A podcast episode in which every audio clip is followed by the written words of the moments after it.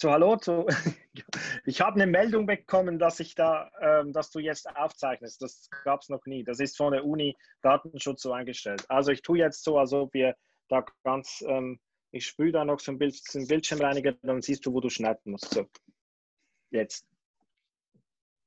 So, hallo miteinander. Ich begrüße euch zu einer weiteren Folge von Gedankenschach, Kultur der Digitalität. Und heute haben wir Ann-Kathrin Riedel ähm, bei uns. Sie ist Expertin für strategische politische Kommunikation im Netz, auf Social Media. Sie arbeitet mit politischen und ähm, mit politischen ähm, Organisationen zusammen, Unternehmen, Stiftungen und Thinktanks, macht Strategie, Beratungen und vielleicht erzählst du gleich ein besten selbst, wo du denn jetzt im Moment gerade arbeitest, was deine Projekte sind in dem Bereich und wie man sich das so vorstellen muss, strategische politische Arbeit auf Social Media. Genau, kann ich gerne machen. Ähm, vielen Dank euch für die Einladung, dass ich heute dabei sein darf. Genau, ich habe angefangen äh, als selbstständige Beraterin ähm, digitale politische Kommunikation unter die Leute zu bringen ähm, und mache das jetzt nur noch in einem kleinen Teil, weil ich seit äh, jetzt Mitte Juli bei der äh, Friedrich-Naumann-Stiftung für die Freiheit festangestellt bin in der Teilzeitstelle und mich dort äh, mit den Themen Digitalisierung und Innovation beschäftigen werde, auf globaler Ebene, aber ähm, Kommunikation, also zum Beispiel ähm, Plattformen, wie kommunizieren wir auf Facebook, wie können wir diese Plattform regulieren, das ist da halt ähm, ein Teil meiner Arbeit. Also ich habe sowohl eben Erfahrungen in Leute beraten, warum sollte ich auf Facebook gehen und wie kann ich das nutzen, um meine politischen Botschaften zu präsentieren, aber auch die andere Seite, wie gehen wir damit eigentlich politisch und gesellschaftlich um. Jetzt haben wir heute vereinbart, dass wir mit dir über das Thema Dark Social sprechen. Kannst du vielleicht für die Menschen, die nichts davon gehört haben und sich nicht darunter vorstellen können, aus vielleicht einer schwarzen Schokolade in sozialen Netzwerken, erklären, was das bedeutet? Ähm, gerne. Also Dark Social, ich glaube, das kommt so ein bisschen auch als Pendant oder Stück aus dem Dark Web, also dieses ominöse Dark Web, wo die ganzen Kriminellen immer sind, Drogenhandel ist, ähm, man Waffen kaufen kann und solche Sachen.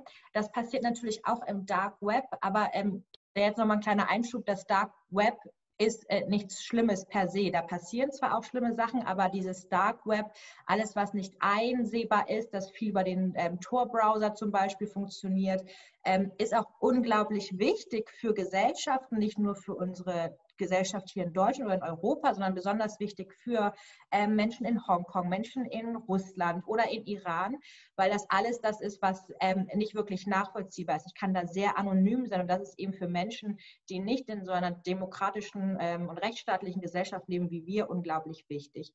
Dark Social kommt dann auch so ein bisschen, ist so ein Pendant dafür, ist zum Beispiel, ich habe da über Messenger gesprochen, also alles, was ich nicht wirklich einsehen kann, weil es verschlüsselt ist. Und hier auch gleich nochmal der Hinweis, Verschlüsselung per se ist nicht schlecht. Verschlüsselung ist sogar sehr, sehr gut und sehr, sehr wichtig. Das nutzen zwar auch die Kriminellen für ihre Machenschaften, aber vielmehr noch nutzen das äh, Menschen, die darauf angewiesen sind. Ähm, aber auch ähm, wir alle haben einfach ein Recht auf Privatheit und das nicht jeder mitlesen kann und darf, was wir so kommunizieren. Und das ist halt das Dark Social. Ähm, bei Facebook zum Beispiel, wenn ich da öffentlich was poste bei Twitter, kann das jeder oder zumindest sehr viele sehen. Dark Social ist eben das, was von außen nicht wirklich einsehbar ist. Jetzt erforschst du ja Dark Social und ich stelle mir das so vor, ich kann jetzt nicht einfach in den Browser gehen und eine URL eingeben oder was suchen und dann finde ich Dark Social, sondern das ist ja gerade der Witz daran, dass ich es nicht finde. Wie erforscht man denn sowas? Also das, was man jetzt nicht direkt sieht. Wie, wie, wie machst du das? Ähm, ich forsche da nicht selber drin rum und das ist nicht ein Browser, sondern zum Beispiel dein WhatsApp oder Telegram oder Signal, was für Messenger du auch immer benutzt. Da können andere nicht reingucken und es kann auch dann eben schlecht reguliert werden an die Inhalte, die dort verbreitet werden. Und ich habe nicht selber geforscht. Ich habe jetzt für die äh, Friedrich-Naumann-Stiftung ein Papier gemacht, eine Analyse ähm, über das Thema Desinformation auf Messenger. Wir haben sie Behind Closed Curtains genannt, also auch das Dark Social. Die Vorhänge sind zugezogen, man kann nicht reingucken ähm, weil das Thema in der deutschen Debatte überhaupt noch nicht auf dem Schirm ist. Wir sprechen immer, sei es in der politischen Kommunikation oder wenn wir über Regulierung von Plattformen sprechen, über Facebook, Twitter, YouTube, also all das, was wir sehen können. Es passiert aber eben wahnsinnig viel in diesem Dark Social. Und ich habe mir ähm, die Arbeiten vor allem von anderen angeguckt, also eher so Desk Research gemacht ähm, und äh, in Indien und Brasilien beispielsweise, weil die zwei Länder ähm, schon sehr viele schlechte Erfahrungen mit Messengern gemacht haben. In Brasilien beispielsweise hat der mittlerweile amtierende ähm, rechtsextreme Präsident Jair Bolsonaro ähm, WhatsApp genutzt, beziehungsweise seine UnterstützerInnen, um dort Desinformation zu verbreiten oder auch ähm, UnterstützerInnen zu mobilisieren. In Indien ähm, wurden, ähm, gibt es ja ganz viele Probleme mit Lynchmorden und da sind auch Menschen, die sich eben dort zusammenrotten oder auch Lynchmorde passieren, weil Desinformation äh, auf Messengern verbreitet werden. Die sind dort viel, viel ähm, gebräuchlicher als bei uns. Hat auch nochmal viele Gründe. Ich glaube, das führt jetzt zu weit, das auszuführen, kann man aber gerne nachlesen. Die nutzen Messenger-Gruppen intensiver als wir Deutschen, vor allen Dingen auch mit viel mehr Fremden hier in Deutschland. Wahrscheinlich, es ist jetzt eine Vermutung von mir, weil es eben keine Forschung gibt und das ist für mich ein Teil des Problems, nutzen wir WhatsApp-Gruppen eher mit Leuten, die wir kennen oder ähm, sehr wahrscheinlich kennen, sei es in der Partei oder im Sportverein oder mit den Klassenkameraden. Ähm, und in den Ländern sind viele ähm, Fremde auch zusammen in einer Gruppe und die tauschen dort Nachrichten aus. Ähm, beispielsweise, dass wir bei WhatsApp sehen, wenn eine Nachricht weitergeleitet wurde. Ähm, das hat WhatsApp aufgrund der Vorkommnisse in Indien und Brasilien gemacht, weil dort eben so ein großes Problem mit Desinformation ist, damit man sehen kann, dass eine Nachricht eben nicht originär vom Absender kommt, von dem Kontakt, sondern dass der oder die sie auch bereits weitergeleitet hat. Ähm, und ich wollte mit dem Papier einmal aufzeigen, dass wir da eine große Problematik haben und passenderweise, ich habe die ähm, so zum Anfang Corona wurde ich fertig, merken wir jetzt auch hier in Deutschland durch ähm, Attila Hildmann, äh, Xavier Naidu, wie sehr Desinformation oder im, hier in dem speziellen Fall Verschwörungstheorien massenweise über Telegram verbreitet werden, Leute aufgestachelt werden, Leute informiert werden, um es mal so zu nennen, mit den kruden äh, Ansichten dieser beiden Herren und auch andere nutzen sie, auch die ähm, identitäre Bewegung beispielsweise intensiv. Mhm. Und da wollte ich einfach mal einen Ausschlag machen, um zu zeigen, wir haben hier ein großes Problem. Wir müssen da mal drüber sprechen. Wir können nicht immer nur über ähm, Facebook, das offene Netzwerk äh, sprechen. WhatsApp gehört ja auch zu Facebook und ähm, Twitter, YouTube und solche Sachen. Also ich muss zugeben, ich habe mir tatsächlich bis zum letzten Jahr nie darüber Gedanken gemacht. Letztes Jahr habe ich auf einem Kongress in Berlin, habe ich Martin Fuchs dazu sprechen hören, der ist das erste mhm. Mal darüber gesprochen, dass eigentlich WhatsApp, welche, also welche Mechanismen dahinter stecken, über Stark Social gesprochen.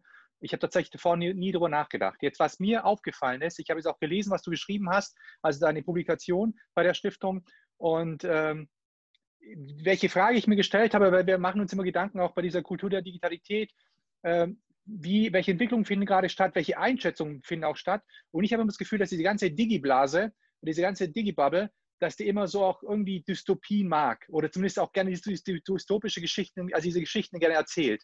Mhm. Und wenn es dann immer davon heißt, weißt Dark Social hört sich wieder so düster an und gefährlich an. Und ich habe jetzt neulich, habe ich wieder irgendwie so einen Bericht gesehen von äh, Deepfakes. Und ich weiß, dass die ersten Deepfakes rauskamen, also, oh, das war das große Ding, da wird es voll abgehen. Und irgendwie warte ich immer noch so auf dieses große Ding. Also eigentlich sind diese die viel billigeren, einfacheren Nachrichten, im Endeffekt ist, was so Trump und andere Co. machen, ja, also hier äh, Avocadolf mit seinem Kanal, das sind so Dinge, die eigentlich jetzt gar nicht so Deepfake sind und trotzdem voll abgehen. Und jetzt fragen wir natürlich auch, inwiefern überzeichnen wir auch vielleicht Gefahren oder würdest du sagen, nee, das sind schon ganz klar nachweisbare gesellschaftlich gefährliche Tendenzen, die da sind und da muss man auf jeden Fall dagegen vorgehen. Also ich bin auch niemand, der gerne irgendwie so Dystopien aufzeigt. Mir ist es auch immer unglaublich wichtig, Chancen aufzuzeigen. Deswegen ist es mir auch so wichtig, wie ich am Anfang betont habe, Verschlüsselung mhm. ist nichts Schlimmes und das brauchen Menschen auch. Es ist unglaublich wichtig. Wir haben wahnsinnig viele Chancen und Potenziale dadurch. Und ich glaube auch nicht, auch das versuche ich, ist mir mal wichtig zu betonen, dass die Problematik, die wir haben, auch mit Desinformation, mit Verschwörungstheorien, dass das irgendwas Neues ist durch Digitalisierung und dass Digitalisierung die Ursache des Problems ist. Wenn wir was gegen Desinformation tun müssen und die Empfänglichkeit für Menschen, sei es nun über Dark Social, also Messenger beispielsweise oder über Facebook, ähm, dann wir müssen da an, an grundsätzlichem arbeiten. Wir müssen über Bildung sprechen, wir müssen über Aufklärung sprechen, wir müssen über so viele sprechen, gesellschaftlicher Zusammenhalt, ähm, über Rassismus, Antisemitismus, Frauenhass, all das. Ja, das können wir nicht durch Regulierung oder Maßnahmen im Digitalen, erst recht nicht bei Messengern lösen. Aber ich glaube, und das ist gerade das, was du ein bisschen ansprachst, dieses Subtile. Und das habe ich auch versucht ähm, herauszustellen. Mir ist es immer wichtig, über Desinformation zu sprechen und nicht über Fake News. Dieser Begriff ist so, ähm, der, der, drückt nicht aus, um was es geht und wurde dann auch viel von Donald Trump ja ähm, genutzt, um die freie Presse zu diskreditieren. Fake News im Deutschen übersetzt Falschnachrichten ist eben nicht das, was Desinformation ist. Desinformation ist bestimmt, also gezielt manipulierende Nachricht, die eben auch Gesellschaften ähm, zersetzen wollen oder zerstören wollen. Zerstören ist jetzt so, so groß an. Also zersetzen wollen und destabilisieren wollen, das ist das bessere Wort. Und ähm, das fängt halt im Kleinen an und das sind manchmal so große Masterminds im Inland, aber auch im Ausland, die natürlich irgendwie so den Plan haben, auch wenn die wahrscheinlich nicht sagen, wir wollen jetzt hier mal äh, die, die Gesellschaft äh, destabilisieren, aber die wollen doch irgendwie Zwietracht sehen. Das sehen wir auch in den USA, dass es da so ein bisschen, dass man genau weiß, welche Gruppen muss sich anstacheln. Und das funktioniert ähm, eben sehr viel subtil. Und das sieht man auch in den Forschungen, die zum Beispiel in Indien und Brasilien gemacht wurden. Ähm, und zwar beispielsweise durch Memes. Auch das ist ein Problem. Wir reden, wenn wir über den Fake News sprechen oder besser Desinformation, denken wir immer an so Nachrichtentexte, ne? irgendwelche Links mit papuzierten Nachrichten, wie man es auch aus dem US-Wahlkampf kennt. Das kennen wir in Europa eigentlich nicht. Ähm, es sind aber wahnsinnig viele Desinformationen, die in äh, visuellen ähm, ähm, Formaten verbreitet werden. Wie du richtig ansprachst, Deepfakes eigentlich gar nicht so das Problem. Die Angst vor einem Deepfake ist das Problem, die dadurch erzeugte Unsicherheit. Ähm, aber wir sehen das, und das haben wir auch im US-Wahlkampf gesehen, ne? Paper the Frog, diese ganzen Memes. Das Problem bei denen ist auch noch, oder das, das Problem bei denen ist, du brauchst sie teilweise nicht mal in andere Sprachen übersetzen. Ja, also ich habe mal ein Bild, auch in, in meiner Studie so, glaube ich, ein Bild drin, ich das da übernommen habe, bin ich gerade unsicher, habe sonst immer in Präsentationen, da ist was auf Hindi drauf geschrieben. Ähm, du verstehst es aber, ohne Hindi zu können, verstehst du die mhm. Message. Mhm. Und es geht viel einfacher in, dein, in, in deinen äh, Kopf rein. Also du siehst ja ein Bild und verstehst meistens irgendwie die Message, wenn die sehr simpel ist.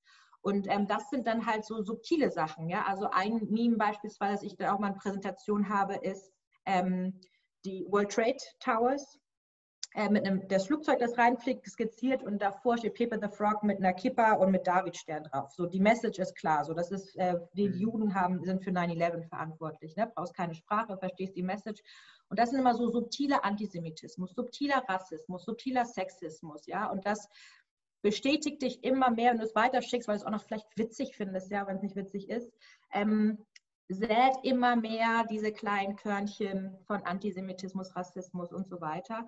Und äh, das führt nachher zur Problematik. Und ich glaube, mm, das würde jetzt hier nicht den riesen Clash machen, aber wir sehen ja jetzt durch Corona und diese ganzen Verschwörungstheoretiker, die auch auf der Straße sind, da gärt ordentlich was. Und da müssen wir ran und da müssen wir eben auch gucken, über welche Kanäle werden diese Menschen eigentlich erreicht. Du jetzt ähm, etablierten politischen Parteien und, und Institutionen, die sich um Demokratiebildung kümmern, raten, diesen Weg auch zu gehen? Also zu sagen, wenn ihr wirklich ernsthafte politische Anliegen habt, dann müsst ihr auch Dark Social mit Memes machen, weil das ist etwas, wo man die Leute auch abholen kann mit? Oder würdest du sagen, nee, das ist, das ist so die Schmuddelecke des, des, der politischen Kommunikation, da würde ich nicht hingehen?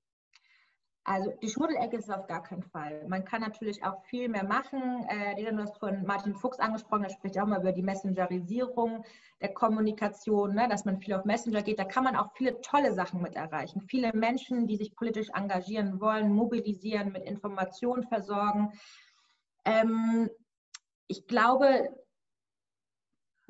also ich glaube auch, dass politische Kommunikation mal witziger, lockerer sein muss. Ja, also ob du denn unbedingt Memes machen willst, man hat es ja damals mit äh, Martin Schulz ja versucht. Ne? Da gab es diesen Martin Schulz-Hype, da war ja auch so diese, dieses Problem. Aber also ich glaube, da kann man wahnsinnig viel tun, um Menschen zu begeistern. Man darf halt nur nicht, und das ist häufig diese Problematik, dass man in solche populistischen Muster abdriftet. Und ich glaube, das ist halt die hohe Kunst, ähm, die zu viele nicht beherrschen. Ähm, da muss man sich halt echt kluge Gedanken machen, kluge Leute holen, um ähm, Leute zu erreichen und auch abzuholen und eben mal überlegen. Und das ist halt ähm, die Problematik in der gesamten Sache, zu wissen, wo sind Menschen heutzutage, wo erreiche ich ähm, Bürgerinnen und Bürger, Menschen allgemein mit meiner Kommunikation als Kommune, als, als Bundesregierung, ähm, als Politikerin, whatever Und da macht man sich zu wenig Gedanken, glaube ich, drüber. Also ich würde sagen, klar, die Kanäle nutzen und das machen ja auch ähm, viele, es ist nicht verkehrt. Aber dadurch, dass diese Kommunikation immer in, in dieses unglaublich Private geht, ne, das Dark Social dann, was ja aber gar nicht so düster prinzipiell ist, ich kann es nur nicht einsehen, ähm, müssen wir eben ganz dringend lernen, damit umzugehen, also zu verstehen, was das ist. Ähm, beispielsweise am Anfang von Corona ging ja diese Sprachnachricht rum von Poldis Mama, ja, die dann irgendwie sagte, hier und äh, ähm, ähm, kein Ibuprofen nehmen, wenn man Corona hat und alles schlimm, schlimm, schlimm, das haben alle weitergeleitet. Weil viele ja irgendwie, vielen ist noch, ist nicht bewusst, dass das ja jeder machen kann. Also ich kann jetzt auch eine Sprachnachricht aufnehmen und irgendwas behaupten und weiterschicken. Und vielen ist einfach nicht klar, so dumm das klingen mag, dass das eben möglich ist. Ja, ähm, wir haben WhatsApp erst, wie lange gibt es WhatsApp? Zehn Jahre maximal, oder? Also es ist nicht viel und auch Sprachnachrichten gibt es noch, noch gar nicht so lang. Ähm, und das ist auch irgend, irgendwo eine neue Art der Kommunikation. Ist es eine neue Kulturtechnik? Vielleicht, wahrscheinlich. Ich würde mal sagen, ja. Ähm, und das lernt der Mensch nicht so schnell damit umzugehen und auch zu verstehen, dass da jeder ähm, was reintun kann und verschicken kann und solche Sachen. Und ähm, da ist noch wahnsinnig viel zu tun. Hm. Also du glaubst einfach, wenn ich es richtig verstehe, diese Einordnung von, äh, also die, der Quelle, das heißt, also so wie du jetzt das, was du beschrieben hast, kenne ich tatsächlich hauptsächlich von YouTube, dass Menschen einfach auf YouTube-Kanäle verweisen, als wäre es irgendwie, keine Ahnung, von der ja. deutschen Presseagentur, ja. Äh, dabei ist irgendwie Horst aus Buxtehude, der in der Unterhose da sitzt und ein Video irgendwie hochlädt. Aber äh, für die Leute ist es irgendwie halt völlig seriös, weil es ist YouTube, ja. Ähm, also das, das, das verstehe ich. Aber was du jetzt vorhin gemeint hast, du hast jetzt ein bisschen beschrieben, welche Mechanismen da greifen, wie subtil es alles sein kann und das natürlich auch jetzt die Gewichtung, also wie stark gesellschaftlich das äh, daran, also wie stark das die Gesellschaft beeinflusst oder prägt, das kann man vielleicht nicht sagen, aber zumindest in Tendenzen da, dass man weiß, es, es, es äh, ja, wird nochmal Öl aufs, ins Feuer gegossen, das ja. Jetzt ist aber die Reaktion die ich sehe, ist immer meistens Kontrolle. Ich will Kontrolle haben. Das heißt, ich habe einen Bereich, der nicht kontrolliert ist und jetzt möchte ich irgendwie kontrollieren. Und wie wird zu sagen, ist eigentlich der richtige Umgang mit, mit, mit solchen Phänomenen? Jetzt weiß ich, dass Dark Social gibt, ich weiß, dass hier Mechanismen greifen. Wie kann ich jetzt als Individuum damit umgehen? Wie kann ich als Gesellschaft oder politi wie soll ich politisch damit umgehen? Was würdest du vorschlagen? Also politisch würde ich eben erstmal vorschlagen, setzt euch mit den Problemen und den verschiedenen Kanälen ordentlich auseinander. Benennt die Probleme ordentlich und macht nicht immer irgendwelche technischen Phänomene ver äh, verantwortlich für Sachen, die ihr eben nicht versteht, weil ihr euch noch nicht mit damit beschäftigt habt. Mein liebstes Beispiel mal Social Bots. Ja, sind irgendwelche Bots, die manipulieren Leute und schwupps, wählst du AfD. Ne? Das ist ja wie, du siehst ein CDU-Plakat und plötzlich denkst du, ja, jetzt CDU. Ne? Also ist, äh, jeder, der Politik macht, weiß ja eigentlich, dass das eben nicht so schnell geht und also dann zu sagen, ja, da gibt es so ein paar Social Bots, die manipulieren die Leute, verbreiten Desinformation, dann müssen wir Social Bots verbieten und Problem weg. Also das ist, das, das ist so dumm, wie es klingt, ja. Und damit verleugne ich, dass es ja aber essentielle Probleme gibt, äh, für die ich was tun muss und für die ich auch nicht jetzt so, also, also die, wenn ich eine, selbst wenn ich eine gute Lösung habe, ist das Problem nicht morgen ähm, behoben. Das braucht halt Zeit. Ähm, und wir müssen dringend anerkennen, auch wir haben ja ganz allgemein diese Problematik mit, mit Desinformation, mit Hate Speech. Wir können nicht mit einem Strafrecht eine Gesellschaft regulieren oder besser machen. Das funktioniert nicht. Das heißt, wir müssen wahnsinnig viel dafür tun, ähm, Aufklärungsarbeit, Bildungsarbeit, das hört sich auch mal so bla bla an, aber ich glaube eben solche Projekte wie das ähm, Förderprojekt Demokratie leben beispielsweise, ja, mhm. die brauchen viel mehr Budget und da habe ich auch Angst, dass die jetzt durch Corona, ne, wir müssen Gelder woanders hin tun, dass da was, da ähm, Gelder fehlen. Aber es sind halt, die Probleme liegen ja eben da drin, dass Menschen empfänglich sind für krude Theorien, für Rassismus, für Antisemitismus ähm, und da müssen wir eben, was ich schon mal am Anfang sagte, in diese grundlegende Problematik rein. Aber, ähm, aber darf ich dazwischen grätschen? Ja.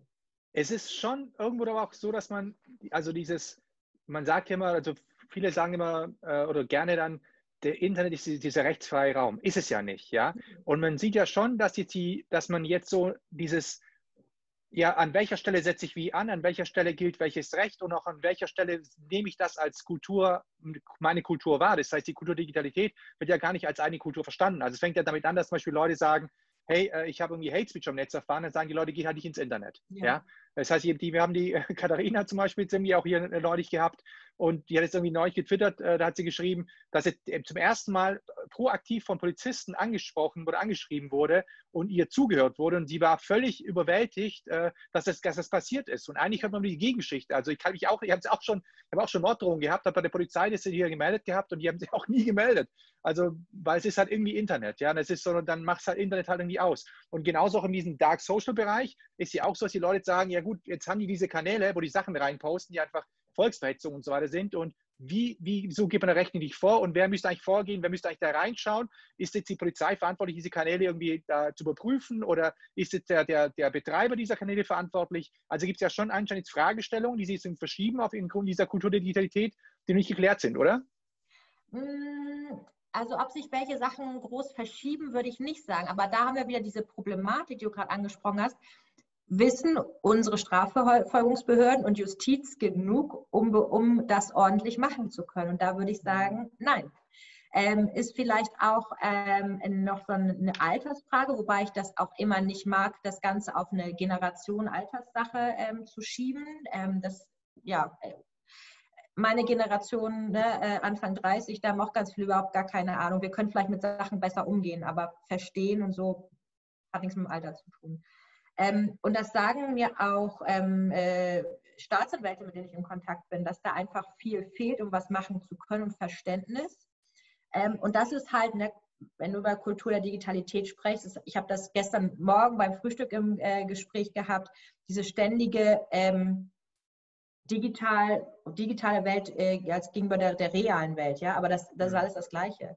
Oder mal online gehen, wir sind alle permanent ständig, also ich bin ständig online, ich bin 24-7 online. Ähm, und die Problematik, und das sehen wir jetzt auch mit, mit Attila Hildmann und seinen äh, Morddrohungen ähm, gegen Volker Beck, die stehen in seinem mhm. Telegram-Kanal, ja. Ähm, und das ist dann mal, wenn dann von der Bundesregierung kommt, wir müssen jetzt hier Daten zum äh, Bundeskriminalamt durchleiten, weil wir brauchen die Daten, wir brauchen Anzeigen. Es gibt genügend Anzeigen, auch das wurde jetzt angezeigt, aber dann sagen, ja, er hat den Konjunktiv verwendet, jetzt bin ich keine Juristin, ich kann das nicht beurteilen. Ist aber irgendwie schon problematisch. Er stellt sich nach draußen und sagt das, ähm, dass er den umbringen würde, wenn er Bundeskanzler wäre, hat solche Sachen in seinem Kanal. Und es passiert einfach nicht. Und es finden ja Anzeigen statt. Und ähm, da ist eine, eine riesengroße Problematik, dass ja vieles offen ist. Das ist ja auch nicht geheim, der Kanal, und jeder kann da ja mhm. eintreten. Ähm, und es passiert nichts. Und das ist ein Riesenproblem. Das ist ein riesen, riesengroßes Problem. Weil dann halt auch den Leuten nicht klar wird, dass das eben strafbar ist. Und ich sage auch den Leuten, auch wenn du jetzt in deinem, von deinem Sportverein ähm, ähm, in deiner WhatsApp-Gruppe jemanden hast, der da ähm, Volksverhetzung betreibt oder ähnliches, auch dann kann man zur Polizei gehen und das anzeigen. Das ist strafbar. Nur weil es da passiert, heißt nicht, dass es irgendwie nichts ist. Also ich würde natürlich immer erstmal den Leuten sagen, ne, wenn man sie auch kennt, so, ey, geht gar nicht, man muss nicht direkt zur Polizei rennen, sollte es aber wirklich äh, definitiv in Betracht ziehen und auch das sagen, dass das strafbar ist und man im Falle des Falles zur Polizei geht. Aber was du vorher gemeint hast, ist ja nicht, wenn ich es richtig verstanden habe, dass man nicht das Strafrecht jetzt ähm, verändern sollte, um zu sagen, Desinformation ähm, in Dark Social, das muss man irgendwie bestrafen, weil Desinformation ja häufig auch mit dem Recht auf freie Meinungsäußerung gekoppelt ist und ich kann halt ein Meme verbreiten, auch wenn es ein Bullshit-Meme ist, das sollte nicht strafbar sein, weil dann mache ich auch Karikaturen und alles andere muss ich dann irgendwie strafbar machen, das ist total schwierig. Aber gibt es vielleicht technische Möglichkeiten? Du hast jetzt erwähnt, dass man in Brasilien gekennzeichnet hat, wenn etwas weitergeleitet worden ist. Gibt es noch andere so technische Mittel, die man einsetzen könnte, um es vielleicht ein bisschen schwieriger zu machen, dass Desinformation in diesen Messengern verbreitet wird oder, oder mhm. auch Anklang findet, ähm, dass die richtig eingeschätzt werden kann. Hast du da, kennst du da Ansätze? Genau. Also zum einen, ich kann sein, dass man in bestimmten Punkten mit der Pinzette am Strafrecht was tun muss. Dafür bin ich zu wenig Juristin. Ich glaube, man kann da schon ein bisschen was machen, aber man kann vor allem nicht sagen, die Gesellschaft wird nicht eine bessere, dadurch, dass ich das, das ähm, Strafrecht verschärfe. Auch Desinformationen können nicht verboten werden, sollten auch nicht verboten werden. Lügen ist nicht strafbar und das ist auch gut so. Ja, Desinformation, die dann aber volksverhetzend sind und so, you name it, was eben mhm. strafbar ist, das sollte auch strafbar bleiben. Ähm, was kann man tun? Dieses ähm, äh, weitergeleitet, das ist nicht nur in Brasilien, das ist durch Brasilien, das sieht ähm, jeder ja, der WhatsApp nutzt. Es ist auch geändert worden von WhatsApp, dass man eine Nachricht nur noch in fünf Chats weiterleiten kann. Fünf Chat ist aber nicht gleich fünf Personen, weil ein Chat kann auch eine Gruppe sein. Mit 256 Personen gehen, glaube ich, maximal da rein. Das heißt, du könntest es dann ich bin zu schlecht in Mathe, aber in etwas über 1000 Leute eine Nachricht mit einmal ähm, weiterleiten. Jetzt hat ähm, WhatsApp aufgrund von äh, auch Corona, das war jetzt während der Corona-Phase, ähm, es auch technisch eingeschränkt, dass du eine bereits weitergeleitete Nachricht, die kannst du jetzt nur noch an eine Person weiterleiten und nicht mehr an äh, fünf weitere, sondern nur noch an eine. Ähm, das ist äh, eine Maßnahme, die ich für sinnvoll halte. Ähm, ich hatte da mal eine Diskussion, ob das eine Einschränkung der Meinungsfreiheit ist, sage ich definitiv nein, weil ich kann es ja immer noch an all meine Kontakte weiterleiten. Es ist nur aufwendiger, aber ich kann auch kein Recht auf Convenience haben, ja, wenn ich es unbedingt machen will. Aber es kann eben viel äh, aufhalten, dass so ja, weil ich habe jetzt irgendwas Witziges gefunden, das aber irgendwie rassistisch ist und wollte es einfach an meine Freunde weiterleiten. Das kann ich jetzt nicht mehr so einfach machen. Äh, da hat es wohl, sich wohl gezeigt, dass das was bringt, mit Technikgestaltung zu arbeiten. Und ich glaube, da ist auch noch viel mehr möglich. Also ist, ähm, ich sehe auch definitiv die Plattform oder Messenger-Betreiber in der Verantwortung, was zu tun. In Indien beispielsweise hat WhatsApp eine Aufklärungskampagne gestartet und den Leuten gesagt, dass sie nicht alles glauben sollen, was sie an Informationen über WhatsApp erhalten.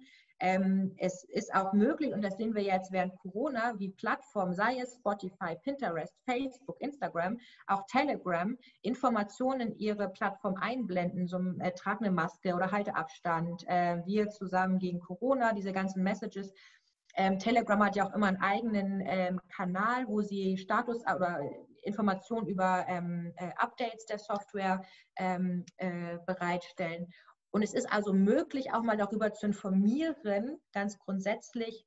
Es gibt Desinformation, passt ein bisschen auf, vielleicht auch Beispiele, was gerade ähm, sich verbreitet und was nicht stimmt, ähm, weiterführende Informationen zu, ähm, zu Fact-Checking-Portalen. Das Problem ist aber, ähm, dass WhatsApp beispielsweise, Telegram nicht automatisch äh, verschlüsselt ist. Das heißt, WhatsApp hat keinen Zugriff auf die Inhalte, die ich verbreite.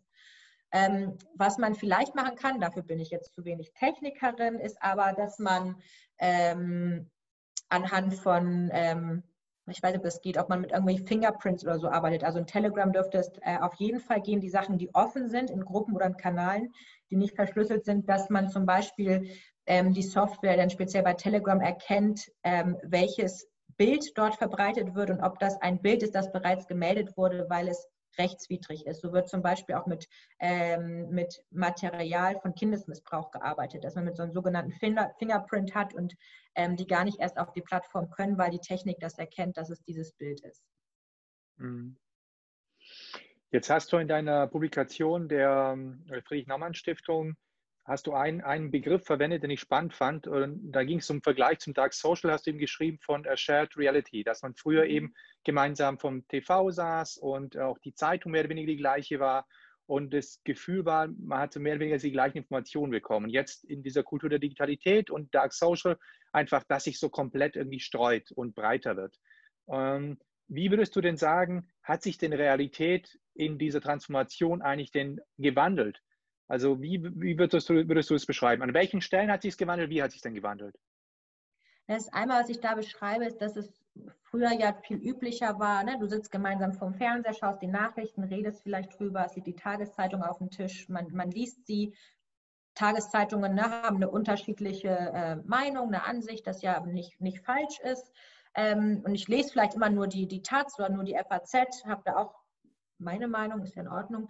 Aber jetzt ist das äh, eben so, dass ich viel Information über ähm, beispielsweise Messenger bekomme, aber auch durch Targeting auf ähm, Facebook oder Twitter, dass ich eben weniger eine ganze Zeitung lese, sondern immer vereinzelte Artikel und ähm, Leute auch nicht sehen, was ich konsumiere. Ne? Weil ich mache vielleicht von meinem kleinen Bildschirm am Smartphone, ähm, jeder guckt das für sich, macht das für sich, guckt sich die Tagesschau abends an, dann wann es passt und nicht mehr gemeinsam als Familie. Ähm, und es hat sich ja eben viel verändert, weil Leute auch nicht mehr so genau mitbekommen, was andere eigentlich konsumieren. Oh, darf, darf, darf, ich dich ganz kurz dazu fragen? Ja. Habe ich vielleicht falsch verstanden? Das heißt, die Shared Reality hast du tatsächlich gemeint, so im Kreis der Familie und gar nicht so als Gesellschaft? Doch, auch als Gesellschaft. Aber es kommt dann, aber das, die Familie als klein, aber eben auch ähm, als, als Gesellschaft, ne, weil wir gucken, haben das Fernsehprogramm, das wir haben, wir haben die Zeitung und es gibt gar nicht so viele andere Sachen, ähm, die wir bekommen können, vor allen Dingen nicht so krass detailliert, wie es zum Beispiel durch so ein Targeting wie bei über Facebook-Werbung möglich ist. Hm. Ich, ich, ich frage dich deshalb, weil ich, ich habe, weiß nicht, vor längerer Zeit mal auch den Gedanken habe, dass ich genau das Gleiche gesagt habe. Früher mit dem Gedankengang, wir haben irgendwie alle Wetten das geschaut und alle sind am Montag in die Schule und haben halt Wetten das geschaut. Und dann hat man darüber gesprochen. Und dann hat aber jemand gesagt, nee, ist Quatsch, das, äh, dieses Gemeinsame es kommt dir nur so vor. Das gab es auch da nicht. Also vielleicht mag es gewesen sein, dass mehr Menschen das gesehen haben, mehr das Gleiche gesehen haben, aber im Prinzip dieses, äh, diese Wahrnehmung dessen, was passiert, ist immer noch völlig unterschiedlich. Und da habe ich darüber nachgedacht und gedacht, im Prinzip stimmt Also kommt auf die Sachen an, die man gesehen hat. Also zum Beispiel, wenn wir jetzt in die Politik was gesehen haben, jetzt meine Eltern mit ihrem Balkanesenblick drauf geschaut haben, haben die Nachrichten völlig anders bewertet, äh, als jetzt wahrscheinlich dann die Eltern meiner, meiner Freunde, die irgendwie aus, mhm. aus dem deutschen Haushalt stammen. Ja? Äh, deswegen frage ich mich, ob mir tatsächlich, ob uns, ob, also ob dieses Shared Reality überhaupt jemals so bestanden hat und wie viel sich tatsächlich eigentlich gewandelt hat heute, weißt also, ob es eigentlich diese Grundvoraussetzung, wie ich Dinge einschätze, nicht die ist, welche, welches Wissen ich habe, wie ich mit Informationen umgehen kann, wie ich Informationen einschätzen kann. Und vielleicht hat sich das gar nicht so stark geändert, sondern einfach nur noch das, was, wo ich, woher ich Informationen beziehe, hat sich vielleicht geändert, aber dies, wie ich Informationen einschätze, hat sich vielleicht gar nicht so großartig geändert. Ja, vielleicht hat sich auch mehr denn das drüber sprechen oder weiterverbreiten dieser Informationen geändert. Weil sonst hast du das halt geguckt mit, mit deinem Blick und für dich behalten, vielleicht noch abends am Stammtisch oder mit der Familie, dem Freundeskreis besprochen. Und jetzt kannst du ja irgendwie noch deine Ansicht zu einem Artikel äh, raus in die Welt schießen, äh, Facebook ins, in öffentlichen Raum.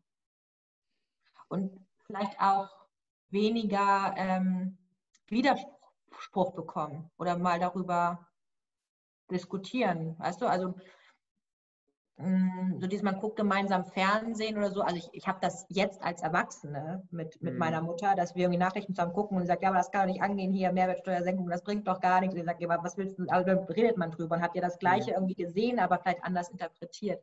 Passiert aber, glaube ich, weniger mit so einem, in, so einem vertrauten Umfeld ähm, heutzutage. Also dann habe ich, puste ich das raus in Facebook und habe da eben meine Community, die, äh, die ich toll anstacheln kann. Ja, also die vielleicht auch toll finden. So Merkel weg, Flüchtlinge sollen hier nicht hinkommen.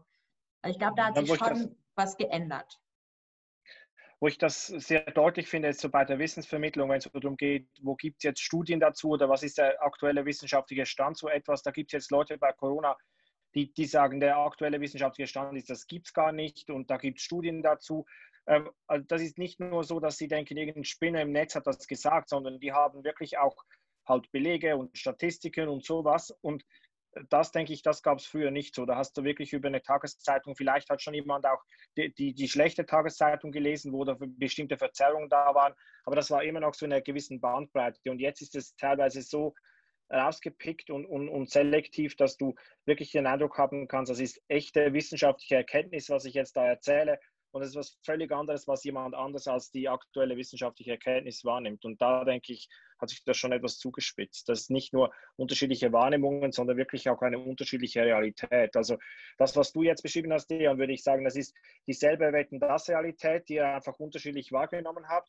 Und heute ist es wirklich ganz unterschiedliche Ausschnitte. Also wenn ich mit Menschen aus Brasilien spreche, dann sagen die einen, ja, was die Arbeiterpartei gemacht hat, das geht gar nicht und Bolsonaro, war halt einzige, die einzige Alternative dazu. Und die können aufzählen ohne Ende, was da alles schief lief und die anderen sagen, ja, was jetzt nicht gut läuft bei, bei Bolsonaro und das ist genau, also die nehmen ganz andere Vorfälle wahr und, und ähm, haben wirklich gar keine geteilte äh, Wirklichkeit mehr, würde ich schon ähm, so auch einsehen.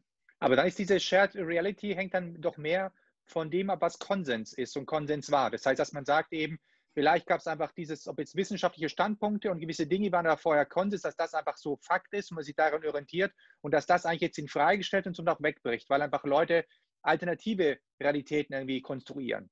Hm. Oder nicht? Würde ich zustimmen, ja. Mhm. ja. Also haben wir noch nie. Das, das hatten wir echt noch nie, dass Leute mir zustimmen. Hey, jetzt müssen wir, ja. lass uns mal ein Kreuz hier machen, Kalender. Die, die Überweisung kommt nachher, oder? ja, ja. danke. Genau an der Stelle wollte ich es haben. Danke.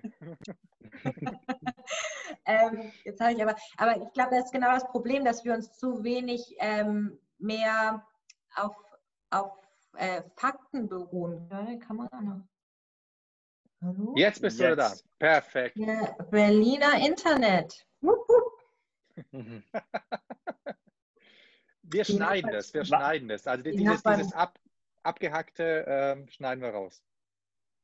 Ja, okay, ich fange nochmal dann an. Ähm, ja. Also ich glaube, wir haben ein großes Problem, uns auf gemeinsame Fakten mittlerweile zu berufen oder gemeinsame Wahrheiten, wobei ich das Wort Wahrheit immer schwierig finde. Ich finde, das, also, dass man sich auf gemeinsame Fakten, also was ist Fakt, nicht berufen kann. Das ist genau das mit eben mit der Wissenschaft. Ja, also es wird Wissenschaft ähm, verleugnet und das ist, glaube ich, ein Riesenproblem. Also da hat jetzt die äh, Friedrich-Naumann-Stiftung gerade ähm, diese Woche, letzten Freitag, äh, glaube ich, eine, eine, internationale Umfrage gemacht in, ich muss lügen, sechs, sieben Ländern. Und ähm, das sind teilweise erschreckende Zahlen, die da rausgekommen sind. Es wurde gefragt, so, ob man hier diese äh, 5G-Sache, Bill Gates und so, ob man das glaubt. Aber eben auch ähm, das Thema Vertrauen in Politiker und Ärztinnen. Und ähm, gut, Vertrauen in Politiker gesunken, ne, äh, haben wir ständig. Aber dass das Vertrauen in Ärztinnen gesunken ist, das finde ich total mhm. erschreckend. Also das ist so krass. Die glauben den Ärztinnen nicht mehr. Und ähm, da haben wir einfach ein Riesenproblem, dass sich ne, Trump mit seinen Alternative, alternativen Fakten, machen wir es auf Deutsch, äh, aber dass die Leute da, äh, also Trump mit sowas kommt und, und ja nicht mehr glauben, als würde es alternative Fakten zu wissenschaftlichen Erkenntnissen beispielsweise geben. Jetzt haben wir schon Konsens gefunden und ich denke, das ist ein guter Punkt, um dann langsam abzuschließen. Wir fragen zum Schluss immer noch, ob du Empfehlungen hast, wo, was man sich anhören sollte, wem man folgen sollte, was man lesen sollte, wenn man sich für das Thema Messenger, politische Kommunikation, Dark Social interessiert. Ähm, also der schon angesprochene Martin Fuchs macht ja Thema Social Media allgemein.